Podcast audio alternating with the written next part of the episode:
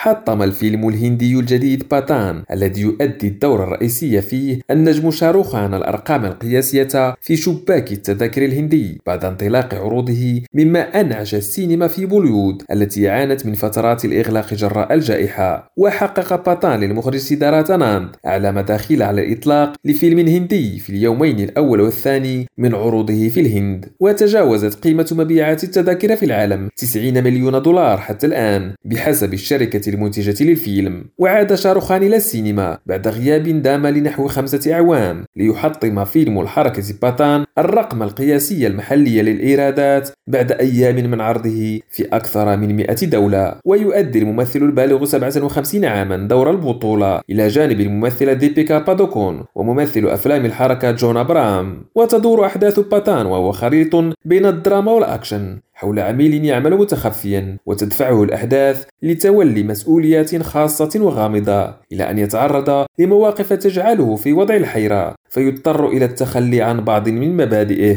إدريس هاشمي ريم راديو نيو ديلهي.